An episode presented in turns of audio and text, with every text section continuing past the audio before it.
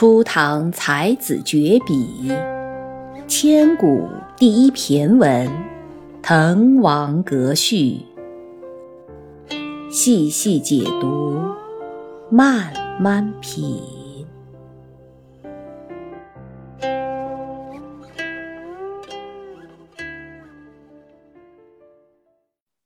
这位沛王李贤，他是唐高宗李治的第六个儿子。是武则天的第二个儿子，当时他的年纪跟王勃应该差不多，都很年轻，其实就是个半大孩子。两个人自然而然就玩在了一起，乐在了一起，关系非同寻常。我们知道古人的娱乐可能没有我们现代人花样那么多。武则天的这些儿子们闲在一起呢，当时比较流行的就一起。玩斗鸡，看谁的鸡最厉害，谁的鸡能把谁的鸡给打败了。所以李贤也经常和他的弟弟李显，一个是贤德的贤，李显是彰显的显，显露的显，哥弟两个呢，经常一起斗鸡，胜负各半。因为王勃是为沛王李贤服务。也许是因为年轻气盛、少年的心性，所以呢，王勃有一次就心血来潮做了一篇，其实是文采非常好的文章，叫《袭英王姬文》。英王指的就是李显，也就是李哲啊。在这篇文章当中，他其实是要声讨英王的斗鸡，就是我们的斗鸡更厉害，能一定能够打败你。他是为沛王去出头，其实是这个意思。但是，往往说话也一样，写文章也一样，可能很无心的这种玩笑的文章。但是读的人，你如果戴了有色眼镜去读的话，有心人哈，我们这个有心是打引号的有心人读到的话，那可能效果就不一样。王勃的这篇《袭英王姬文》就。被有心人送到了唐高宗的手里，没想到由此就闯下了大祸。我们知道，在皇室的内部，不管是什么朝代，其实当然，特别是在李唐王朝是更加明显，兄弟之间那种血腥的斗争是非常非常厉害的。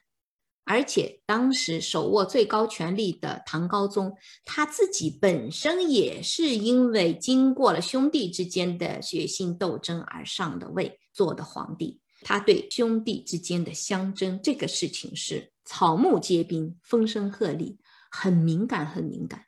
本来他就觉得两个王子平常不做一些正经事儿，天天就知道斗鸡玩，他已经很不开心了。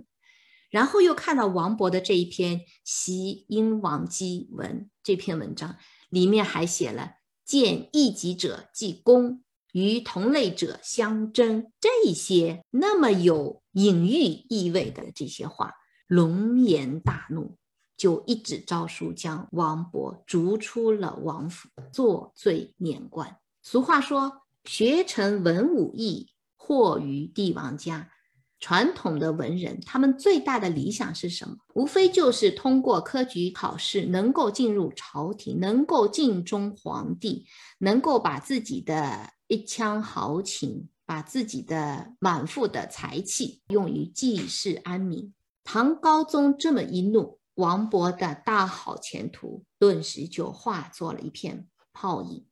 天下之大，何以为家？所以。怀着很凄清的心情，王勃就离开了长安。他听说四川那边、巴蜀那边景色非常好，所以他就来到了四川进行游历，来缓解自己内心的那种惆怅。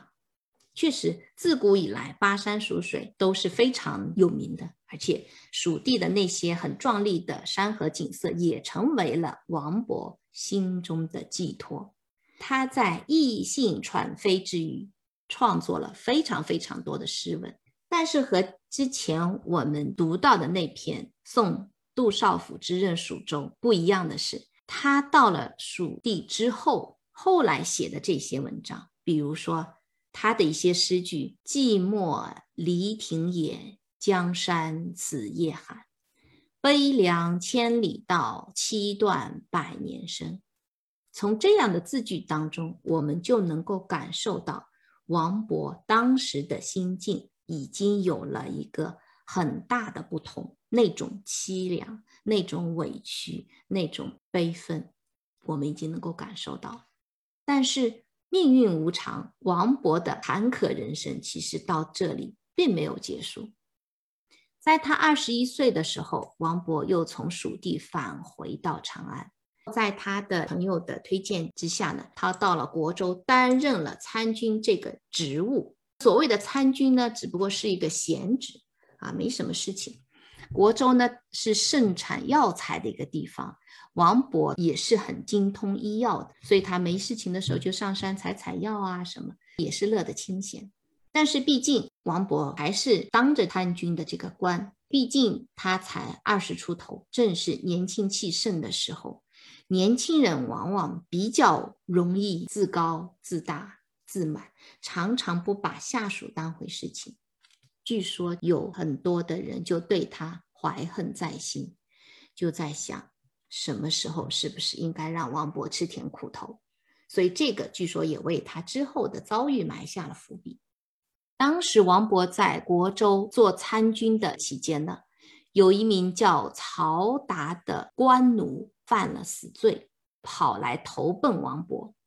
王勃作为年轻人，当时不知道他具体怎么想的，但是他真的也就一时心热，就把这位死罪的官奴曹达就藏在了自己的住所，收留下了他。这里收留下了，但但是过后呢，他又越想越不对，越想越慌，因为毕竟这个是死罪的官奴，怎么办？他一时慌乱之下呢，又私自把这位官奴给杀死了。这件事情很蹊跷啊！他为什么会去私藏官奴？为什么又会私自的杀死他？具体的历史记载没有很明确的一个解答。有些人说，可能是跟王勃有过节的人给王勃设下的一个圈套。但是到底是怎么样，我们现在是无从得知了。事情是发生了，而且若要。人莫知，除非己莫为。事情早早晚晚都会败露的。事情败露以后，王勃被判处死刑，因为他这个举动实在是犯了大忌的。但也算是不幸当中的万幸，刚好那一年又适逢天下大赦，把所有的这些重罪的、犯了罪的人都赦免了他的罪行。王勃最后只是职务上被免除了。参军这个职务本来就是个闲职，免就免了，那失去也没关系，无所谓。但是这件事情呢，牵扯到了王勃的父亲。王勃的父亲就因为受王勃的牵连，被贬到了交趾县。交趾县是哪里？就是现在的越南北部的地区。要知道，当时的交趾县。是货真价实的荒蛮之地。王勃作为一位文人，他从小受的也是很传统的儒家的教育，他对忠对孝是非常看重的。自己的父亲因为自己的事情受到牵连，对王勃的打击应该更胜于自己所受到的这些遭遇，所以他在一篇文章里面就表达了这个意思，就是说。我这么做实在是不可饶恕，实在是对不起父亲。他对自己责之深，恨之切，都在这几句话里面表达。自此以后，王勃也就专心写文章，他不再热衷于走仕途，不再热衷于当官。第二年，朝廷把王勃的职务恢复了，请他回去，但是王勃推辞了。在历经了宦海沉浮之后，王勃对人生有了更为深刻的思考。当时他热衷的富贵与功名，现在对王勃已经全然失去了吸引力。他弃官为民，不再有沉重的包袱，他能做的就是轻装而行，随心所欲。他既然欠父亲那么多，父亲因为他的牵连去了交趾，他就决定前往交趾县。去看望他的父亲，他自己可能也没有想到，就是因为去看望父亲，迈出了这一步，其实正是迈向他人生最光辉、最璀璨的时刻。王勃就犹如一颗流星，在划过天际之时，燃亮起了最耀眼的光芒。那道光芒是千百年来没有人可以比拟的。如果把人生比作一出组剧，那么这个时候的王勃即将迎来他人生当中最精彩、最惊心动魄，也是最后的一幕表演。那这一幕到底是怎么样的精彩呢？